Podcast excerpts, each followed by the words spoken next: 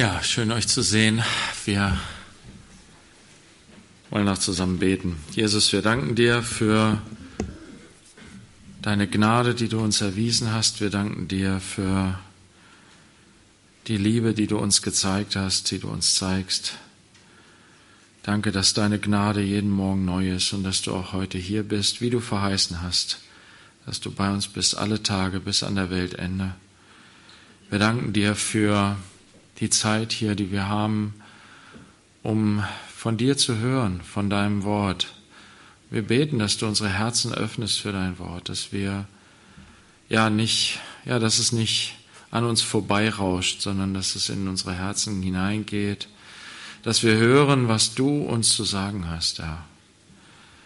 Wir bitten dich, dass du durch deinen Geist sprichst hier in unserer Mitte zu uns allen und ja, segne jetzt dein Wort für uns.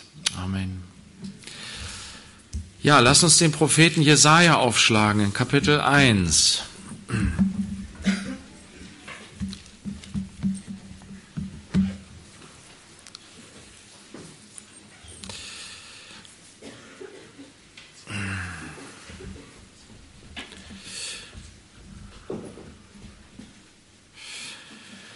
und Vers 1. Die Vision, die Jesaja, der Sohn des Amots, über Juda und Jerusalem geschaut hat in den Tagen von Usia, Jotam, Ahas, Hiskia, den Königen von Juda.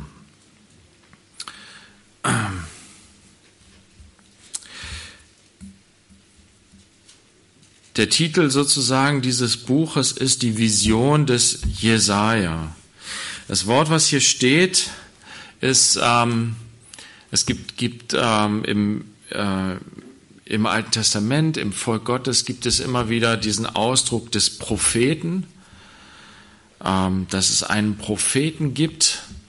Ähm, wir sehen das in 5. Mose 18, dass Gott ähm, durch Mose dem Volk Israel das auch versprochen hat, dass ähm, er einen Propheten senden wird. In 5. Mose 18, Vers 15 steht, einen Propheten wie mich wird dir der Herr dein Gott aus deiner Mitte, aus deinen Brüdern erstehen lassen. Auf ihn sollt ihr hören nach allem, was du vom Herrn, deinem Gott am Horeb erbeten hast am Tag der Versammlung, indem du sagtest, ich möchte die Stimme des Herrn meines Gottes nicht länger hören und dieses große Feuer möchte ich nicht mehr sehen, damit ich nicht sterbe. Da sprach der Herr zu mir, Sie haben recht getan mit dem, was Sie geredet haben. Einen Propheten wie dich will ich ihnen aus der Mitte ihrer Brüder erstehen lassen. Ich will meine Worte in seinen Mund legen und er wird zu ihnen alles reden, was ich ihm befehlen werde. Das sind sehr wichtige Worte hier. Gott hat Propheten berufen, die dem Volk Gottes die Worte Gottes mitteilen sollten. Er hat sie ausgerüstet, befähigt durch seinen Heiligen Geist, von ihm zu hören und das weiterzugeben, was sie gehört haben. So wie Mose, so sollte es immer wieder auch einen Propheten geben. Und diese Verheißung, die hier drin steht, die ist natürlich noch größer, hat eine größere Bedeutung. Das sehen wir dann im Neuen Testament, dass der eine Prophet, der mehr ist als ein Prophet, auf den wir hören sollen, dass das Jesus ist, der Sohn Gottes. Wie Jesus, äh, wie, wie Gott auf dem Berg, auf den Jesus mit drei seiner Jünger gestiegen ist und dort wunderbare Dinge erlebt, erfahren hat. Und da haben Petrus und ähm, Johannes und Jakobus gehört. Petrus beschreibt das auch in seinem Brief als Zeugnis. Wir haben die Stimme Gottes gehört, die gesagt hat, dies ist mein geliebter Sohn. Auf ihn sollt ihr hören. Und das, darin erfüllt sich letztendlich diese Prophezeiung. Wie es auch heißt im Hebräerbrief am Anfang, in der alten Zeit hat Gott auf vielfältige Weise durch die Propheten zu uns gesprochen, jetzt in dieser letzten Zeit aber im Sohn.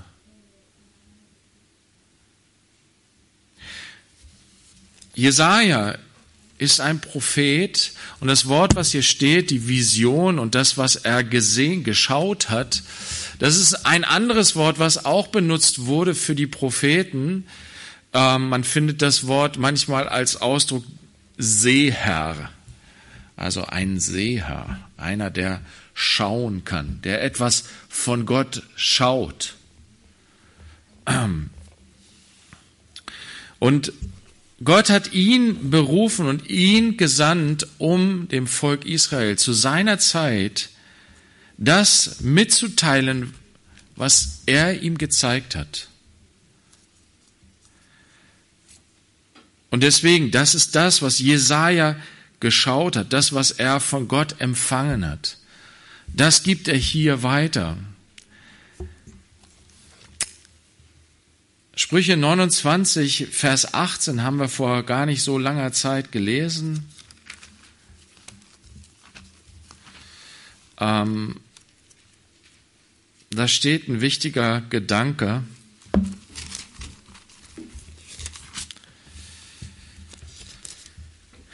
Wenn keine Offenbarung da ist, hier steht dasselbe Wort wie bei äh, in Jesaja 1, Vers 1, das Wort, was da mit Vision übersetzt ist, ist hier mit Offenbarung übersetzt. Wenn keine Offenbarung da ist, verwildert ein Volk.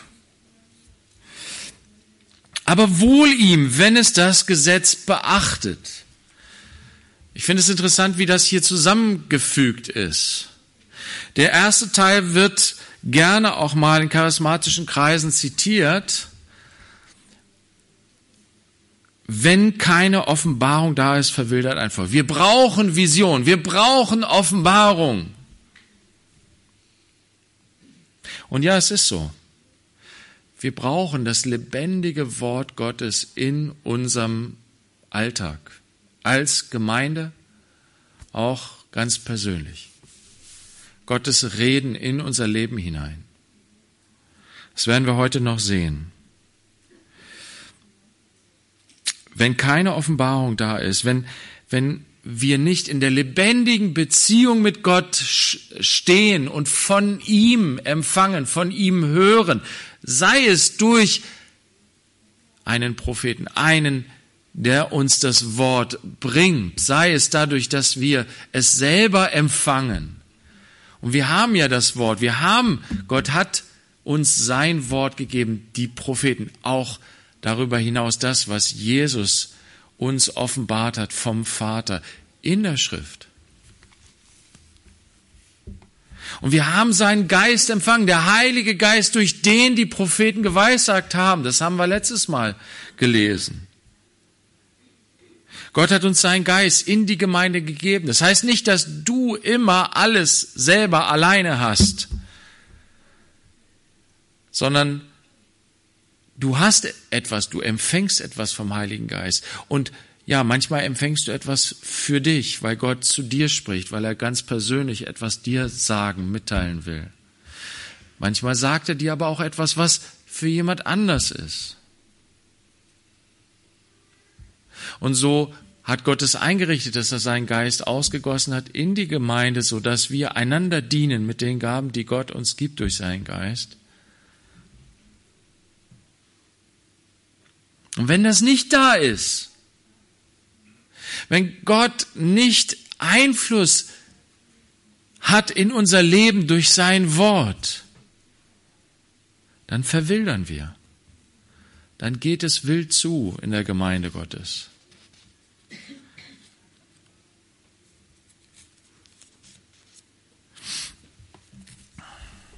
Wohl dem Volk, wenn es das Gesetz beachtet.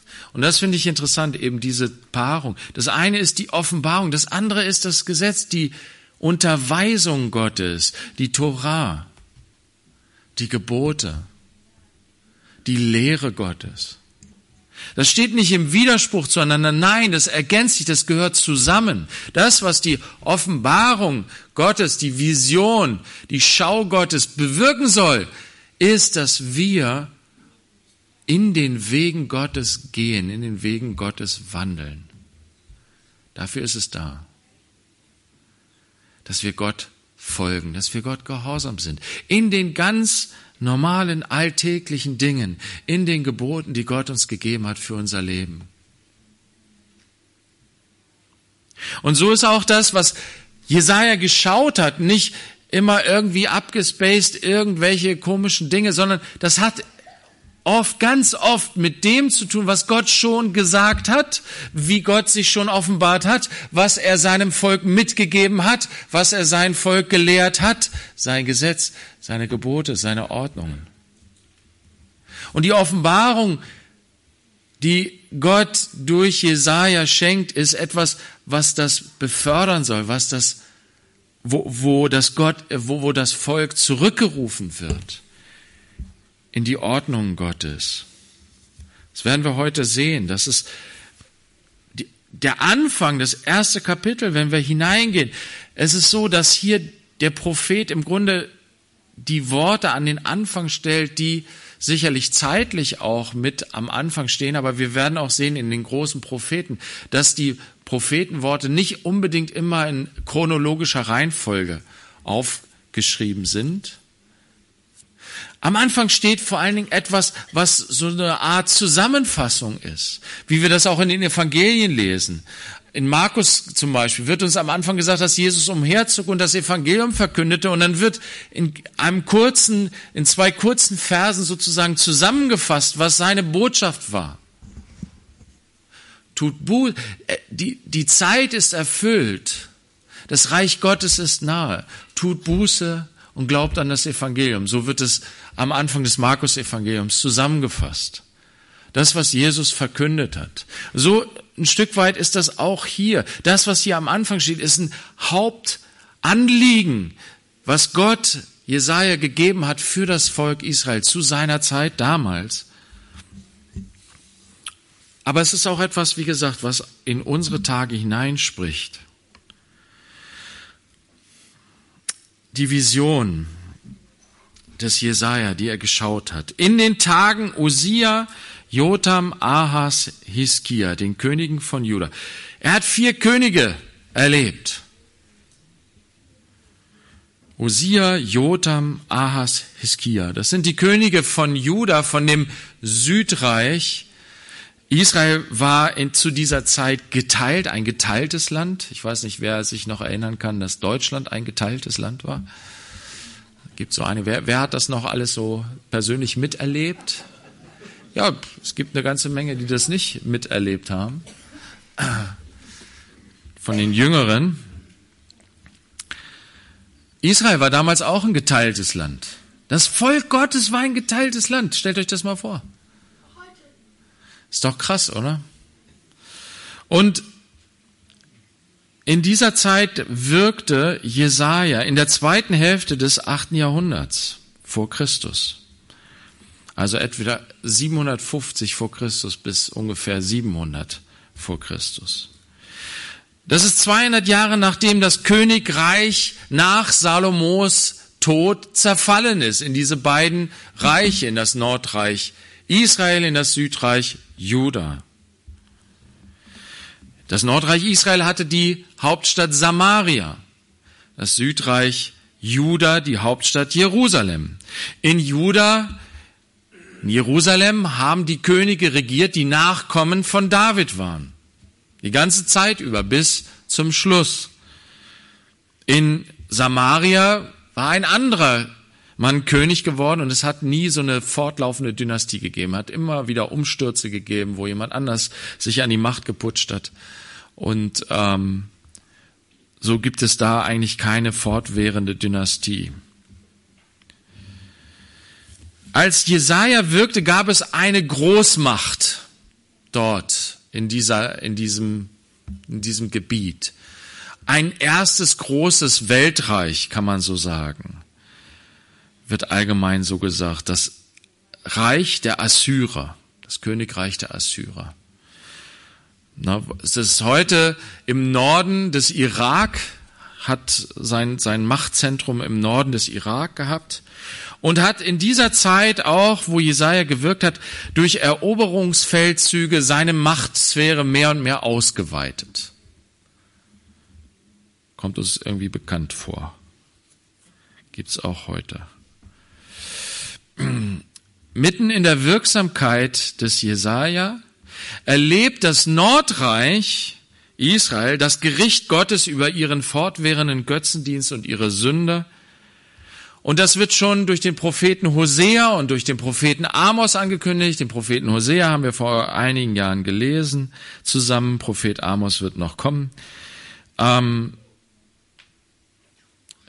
und sie haben im Grunde gleichzeitig mit Jesaja vielleicht ein bisschen vorher gewirkt im Nordreich. Jesaja hat zur selben Zeit gewirkt und hat auch über den Zusammenbruch des Nordreiches geweissagt. Wie gesagt, es hängt damit zusammen, dass dieses mächtige Reich der Assyrer groß und stark wurde und seine Macht ausweiten wollte. 100 Jahre nach Jesajas Tod wurde dann auch das Südreich zerstört. Der Tempel wurde zerstört. Das Gericht Gottes kam auch über das Südreich Juda. Wenn ihr das Ganze so ein bisschen begleiten wollt und euch so ein bisschen einlesen wollt, ist es gut, wenn ihr ein bisschen lest im äh, zweiten Buch der Chronik.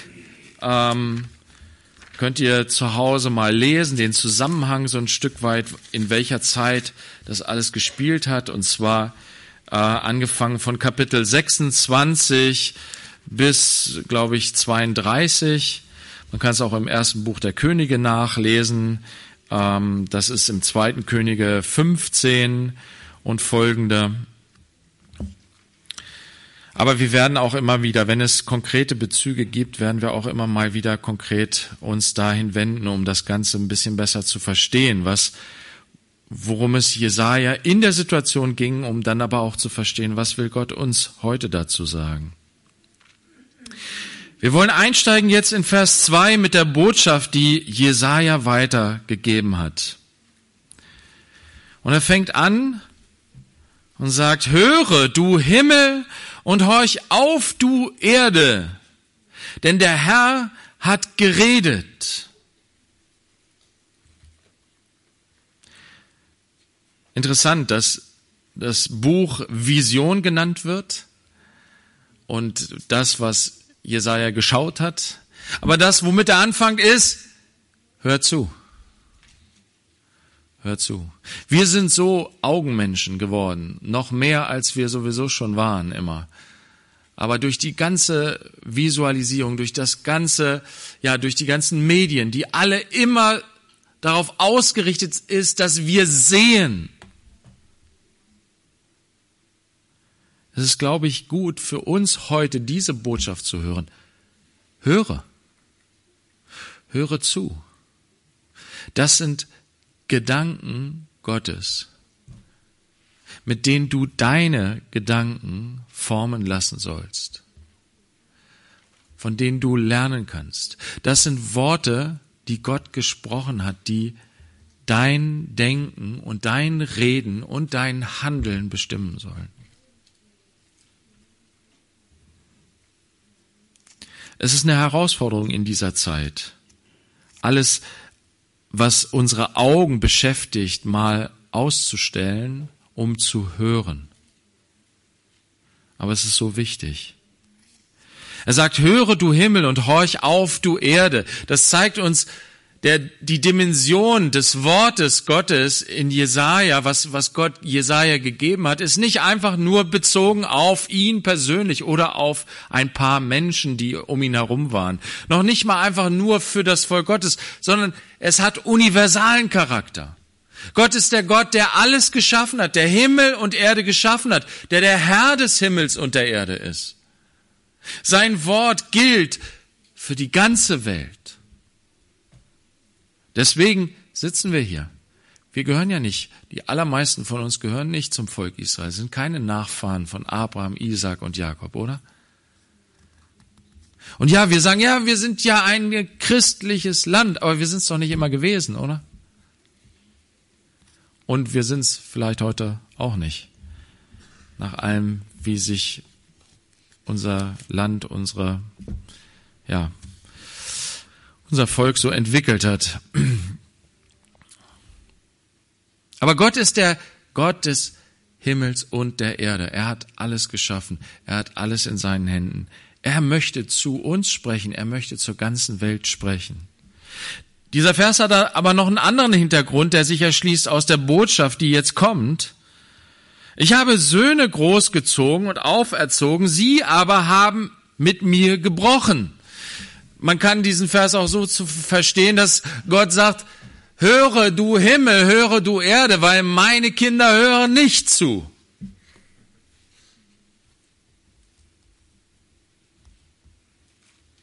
Denn sie haben mit mir gebrochen.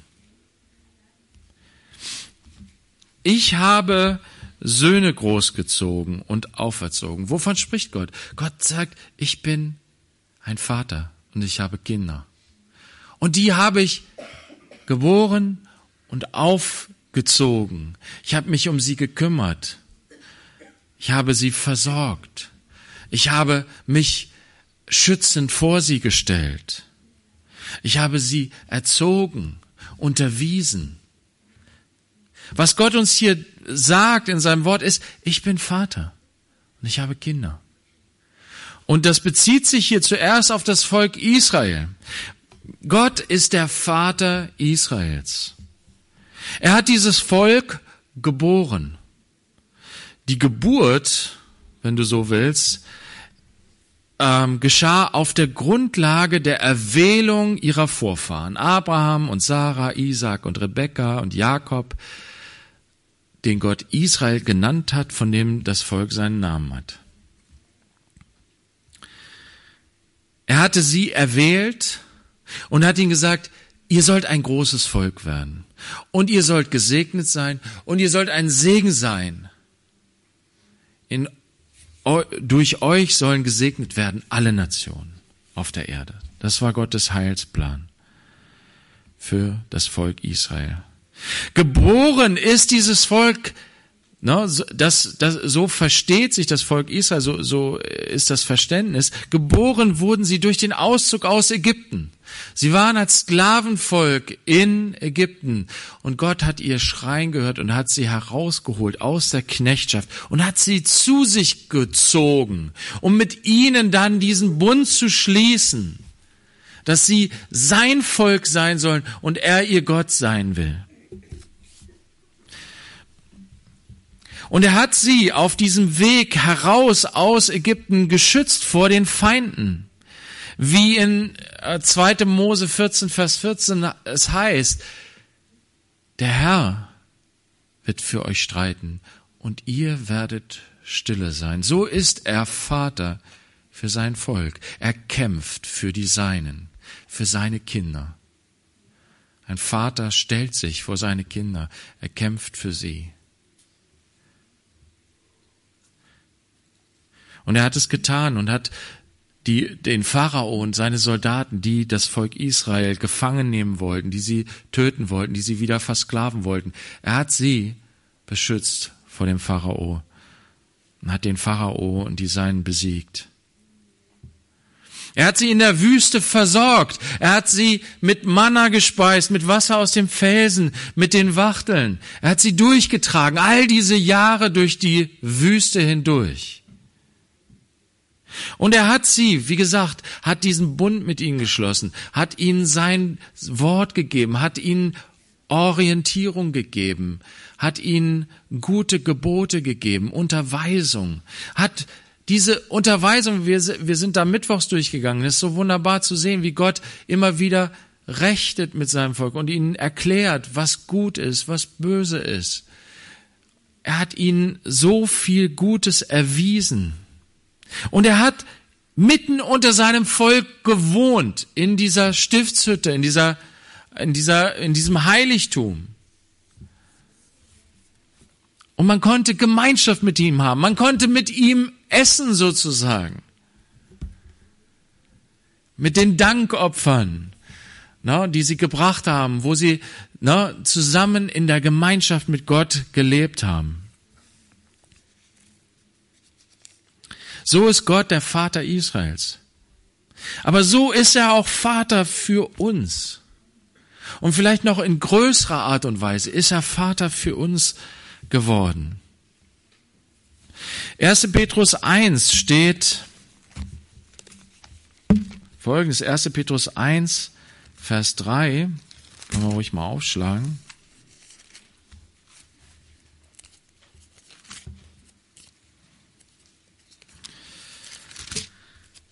Da sagt Petrus,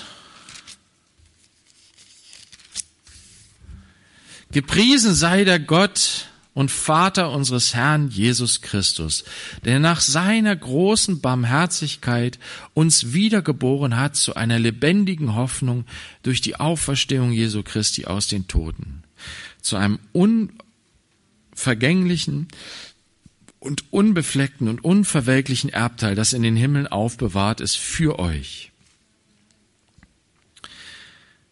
Petrus sagt, gepriesen sei Gott. Er ist der Vater unseres Herrn Jesus Christus. Und er hat auch uns durch seine Barmherzigkeit geboren, dass wir seine Kinder sein sollen. Kinder des ewigen Gottes. Wie wunderbar ist das. Er hat uns geboren. Jesus sagt zum, zum, zum ähm, Nikodemus, sagt er, du musst von neuem geboren werden. Na, viele dieser Schriftgelehrten und Pharisäer haben gesagt, hey, wir sind doch Kinder Gottes, wir sind doch Nachkommen Abrahams, Isaaks und Jakobs. Gott ist doch unser Vater. Jesus sagt, du musst von neuem geboren werden. Das ist nicht etwas, was durchs Fleisch geschieht, sondern es muss durch seinen Geist geschehen. Du musst von neuem geboren werden. Und Petrus sagt, wie wunderbar, dadurch, dass Jesus für uns gekommen ist, dass er für uns gestorben ist, dass er auferstanden ist, das ist die Grundlage für diese Neugeburt. Und wenn wir das im Glauben annehmen, dann erleben und erfahren wir Neugeburt. Und Vers 23 hier von Kapitel 1 sagt Petrus noch einmal, ihr seid wiedergeboren, nicht aus vergänglichem Samen, also nicht, er meint hier nicht die natürliche Geburt, sondern aus unvergänglichem durch das lebendige und bleibende Wort Gottes.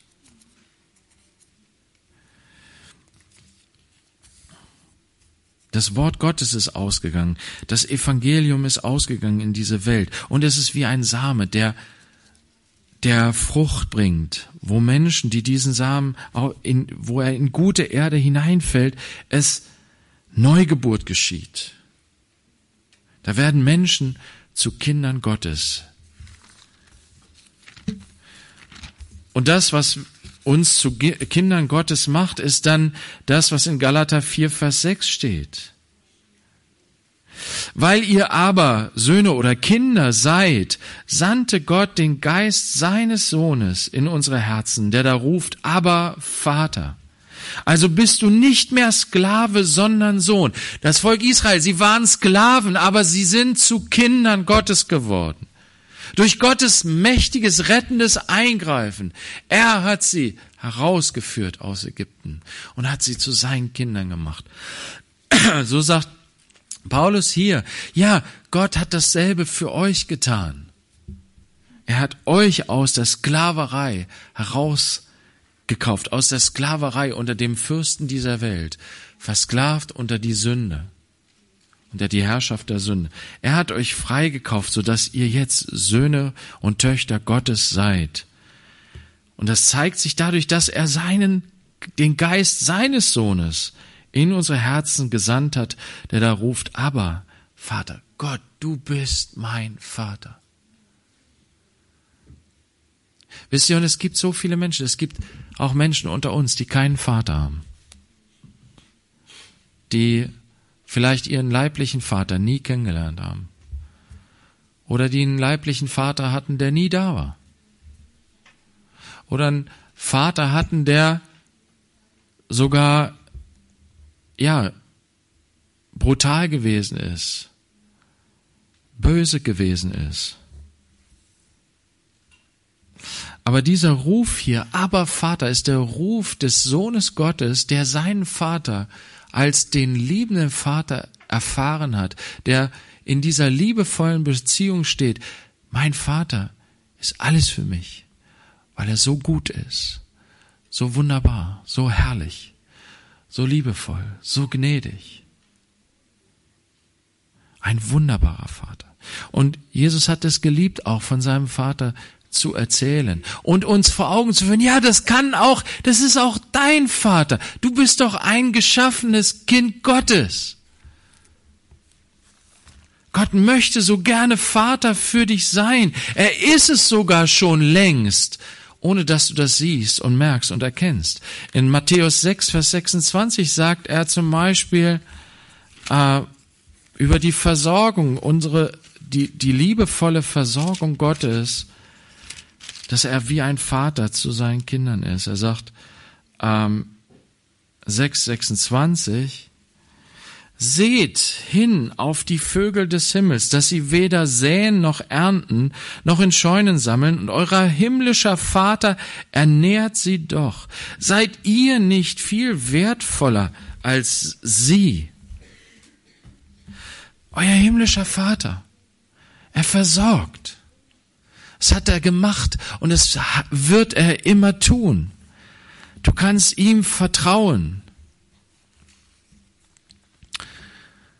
Er ist auch unser Schutz. Er ist unser Gott hält, wie es später in Jesaja heißt. Derjenige, der die Macht der Finsternis zurücktreibt. Er hat seinen Geist gesandt, der stärker ist als der Geist, der in dieser Welt ist. Jesaja erinnert das Volk Israel daran, Gott ist unser Vater. Er liebt uns. Er ist für uns. Wie sagt Paulus, wenn Gott für uns ist, wer kann dann gegen uns sein? Haben wir vorhin gesungen. Er ist mächtig und stark. Unser Schutz, unsere Versorgung, unser Halt, aber auch unsere Orientierung. Er gibt uns alles, was wir brauchen. Er liebt uns wie der beste, der perfekteste Vater ja, noch mehr als alle Väter dieser Welt liebt er uns als seine Kinder. Und so sagt er zum Volk Israel, ich bin doch euer Vater, ich hab euch aufgezogen. Ich habe Kinder großgezogen und auferzogen, sagt Gott in Jesaja 1, Vers 2. Sie aber haben mit mir gebrochen. Und das ist so unverständlich. Ein Gott, der seine Kinder liebt und für sie da ist, der sie gerettet hat, der sie versorgt, der sie schützt und bewahrt, der sie gut leitet und erzieht. Sie wenden sich ab von ihm und sagen, nee, wir wollen nicht, dass dieser König über uns ist. Wir wollen einen anderen König haben. Haben wir äh, zuletzt jetzt bei den Roots gelesen, 1 Samuel. Das Volk sagt, wir wollen einen König haben, wie die Nationen einen König haben. Was sie sagen ist, ja, wir wollen eigentlich den Pharao wieder haben. Der war irgendwie besser. Das ist krass, wie blind wir sind als Menschenkinder und nicht erkennen, wie wunderbar und herrlich und gut unser Vater im Himmel ist. Vers 3. Ein Rind kennt seinen Besitzer und ein Esel die Krippe seines Herrn. Israel aber hat keine Erkenntnis. Mein Volk hat keine Einsicht. Die Tiere sind klüger als die Menschen. Ist doch der Wahnsinn. Die Menschen wissen, äh, die Tiere wissen, von wem sie versorgt werden. Die, die Tiere wissen, wer für sie da ist, wer sich um sie kümmert. Die Tiere wissen, wer sie liebt. Und deswegen kommen sie zu dem, der für sie da ist, zu ihrem Herrn. Und bleiben bei ihrem Herrn. Ein Rind, ein Esel, klüger als die Menschen, die sagen, Gott, ich brauche ihn nicht. Ich komme selber klar. Ich weiß es besser, Gott. Ich habe Erkenntnis. Und das ist das, was Paulus sagt. In ihrer Weisheit sind die Menschen zu Narren geworden. Sie meinen es besser zu wissen, aber sie wissen es gar nicht besser. Und hier spricht diese, die, die, die tiefe Trauer Gottes darüber zu sehen, wie das Volk sich von ihm abwendet, wie seine Kinder sich von ihm abwenden, wie sie dümmer sind als die Tiere in ihrer Sünde. Ich habe mir Kinder aufgezogen und sie haben mit mir gebrochen. Jesus hat das Gleichnis erzählt von den zwei Söhnen. Ein Vater, der zwei Söhne hat. Er hat sie aufgezogen. Er hat so viel Liebe in sie investiert. Aber sie haben gebrochen mit ihm. Sie haben nicht diese Liebe wirklich in ihr Herz gelassen. Und es sind diese zwei Beispiele. Da gibt es den offenen Bruch. Ich gehe meinen eigenen Weg. Ich folge nicht mehr der Unterweisung Gottes. Ich mache mein eigenes Ding. Ich weiß es besser. Es gibt aber genauso diesen verdeckten Bruch. Ich pflege meinen eigenen Weg im Geheimen. Ich bin äußerlich gut angepasst und gehorsam. Aber beides ist in Gottes Augen ein Bruch. Und es ist eine tiefe Trennung da, die Gott unheimlich schmerzt als Vater. Und wie gesagt, ein Rind kennt seinen Besitzer, ein Esel die Krippe seines Herrn. Israel hat, keine Erkenntnis, mein Volk hat keine Einsicht. Dabei hat David, der König, der lange vorher gelebt hat, 250 Jahre vorher, 200, 250 Jahre vorher hat David geschrieben im Psalm 103 von der Erkenntnis Gottes. Psalm 103 von David. Preise den Herrn, meine Seele, und all mein Inneres seinen heiligen Namen. Preise den Herrn, meine Seele, und vergiss nicht alle seine Wohltaten Vergiss nicht, dass Gott dein Vater ist und dass er es auf vielfältige Art und Weise in deinem Leben bewiesen hat. Vergiss das doch nicht. Der da vergibt alle deine Sünde. Das ist das, was, was Jesus im Gleichnis vom verlorenen Sohn uns so, so wunderbar nahe bringt. Dieser Sohn, der hat alles in Sand gesetzt und hat sich so gegen seinen Vater versündigt. Er kommt zurück. Und was macht dieser Vater? Er vergibt ihm.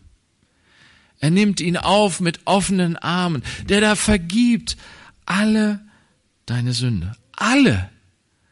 Was für eine Erkenntnis hat David vom Herrn gehabt? Das ist ein wunderbarer Papa, der vergibt mir alle meine Sünde. Egal was es auch ist. Wie kann, wie kann man sich von so einem Vater abwenden? Der so wunderbar ist der da vergibt all deine Sünde, der da heilt alle deine Krankheiten. Immer wieder hat er mich vom Krankenlager aufstehen lassen. Ich hab, ich wurde niedergestreckt von Krankheit, von irgendwelchen Viren und Bakterien und was mich alles da be, na, und Gott hat mich immer wieder aufstehen lassen, hat mir Gnade geschenkt, dass ich wieder gesund werden konnte.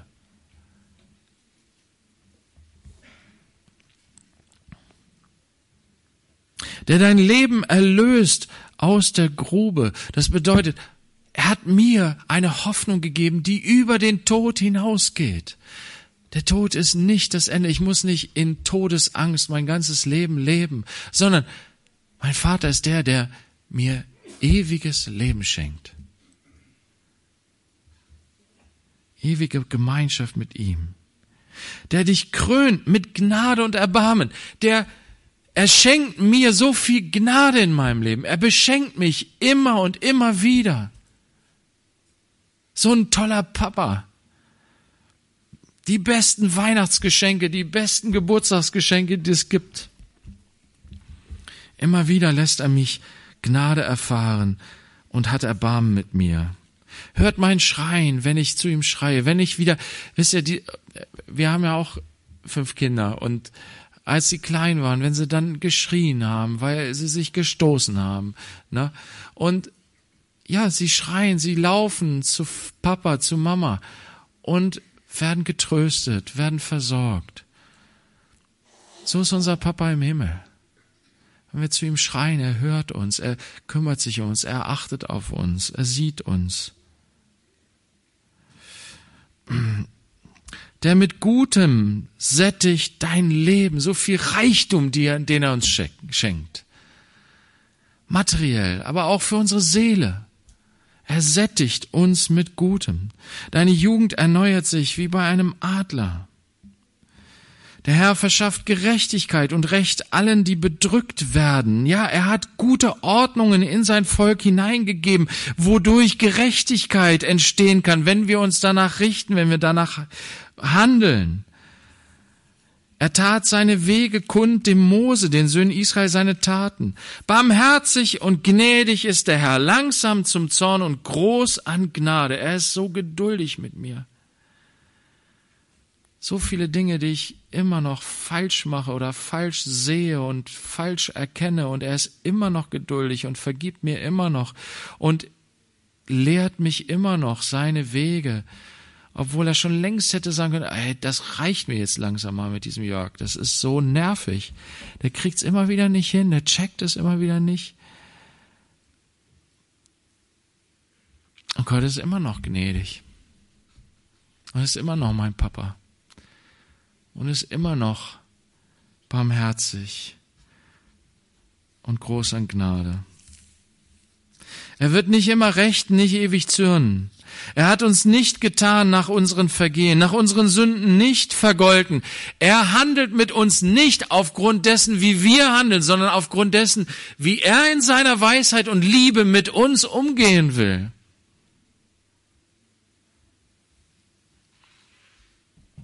Er reagiert nicht auf mich, sondern er handelt aus seiner Souveränität, aus seiner Liebe, aus seiner Weisheit heraus, handelt er mit mir. Boah, was für eine Erkenntnis hat David gehabt. Wie wunderbar, dass er durch den Heiligen Geist so erleuchtet war, zu seinen Vater im Himmel so kennenzulernen und das an das Volk weiterzugeben und auch an uns. Er hat uns nicht getan nach unserem Vergehen. Denn so hoch der Himmel über die, der Erde ist, so übermächtig ist seine Gnade über denen, die ihn fürchten. Sofern der Osten ist vom Westen, hat er uns von uns entfernt unsere Vergehen. Wie sich ein Vater über Kinder erbarmt, so erbarmt sich der Herr über die, die ihn fürchten.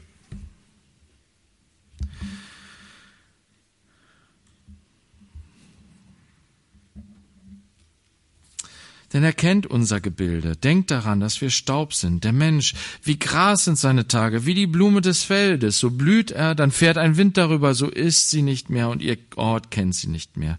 Die Gnade des Herrn aber währt von Ewigkeit zu Ewigkeit über denen, die ihn fürchten. Seine Gerechtigkeit bis zu den Kindeskindern, für die, die seinen Bund halten, in diesen seinen Vorschriften gedenken, um sie zu tun. Und das spricht hier jetzt davon, von dem, was Jesaja sagt.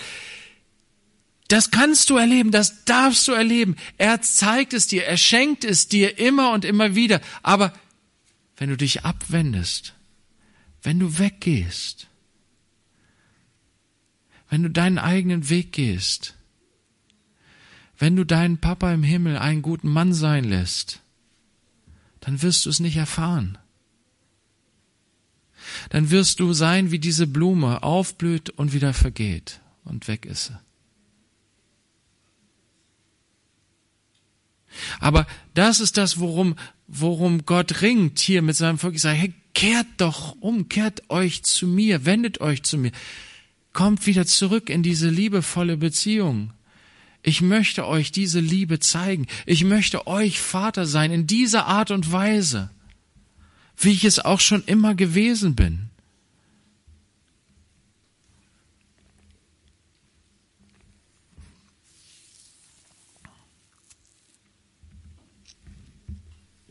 Er ist unser Vater und er möchte so gerne, dass wir in diese Beziehung zu ihm zurückkehren.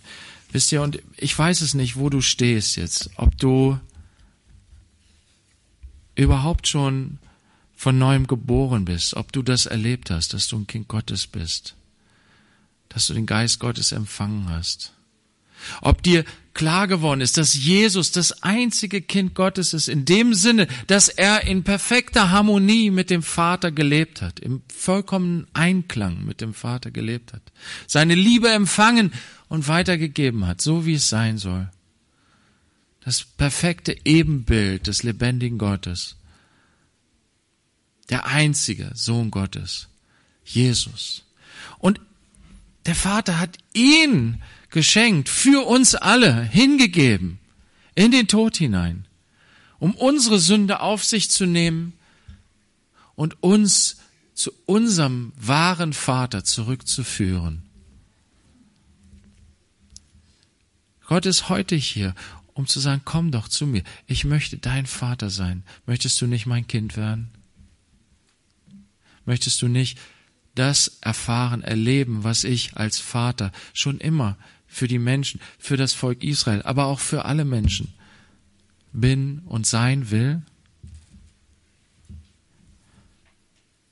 Und für die von uns, die wir Kinder Gottes sind, aber die wir uns entfernt haben von der, von dieser liebevollen Beziehung mit unserem Vater, tagtäglich mit ihm zu gehen, mit ihm zu wandeln.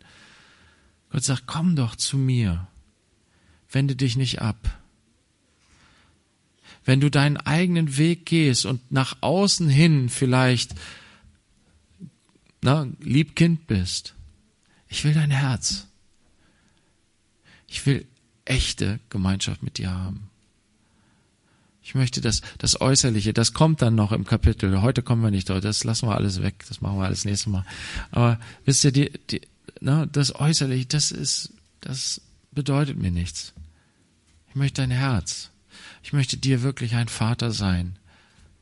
Und ich möchte, dass du mein Kind bist und all die Segnungen, all das Gute erfährst, was ich für meine Kinder habe. Aber dafür ist es notwendig, dass du zu mir kommst, dass du dein Herz für mich öffnest, dass du meine Stimme hörst und mir folgst.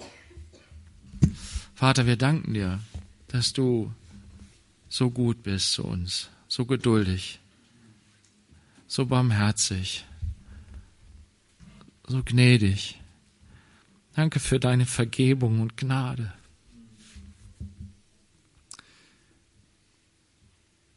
Danke dafür, dass du so mit uns leben möchtest. Du willst kein Gott auf Abstand sein. Du willst nicht der Gott irgendwo hoch oben im Himmel sein.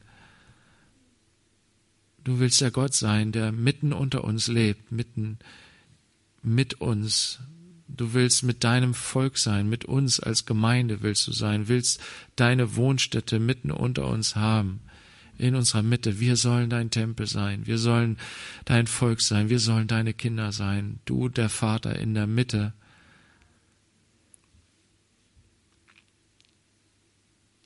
Ja, bitte zieh du uns, zieh uns näher zu dir, wirke durch deinen Geist, reinige du uns von allem, wo wir wegstreben, wo wir meinen es besser zu wissen, wo wir meinen, wir kommen ohne dich klar.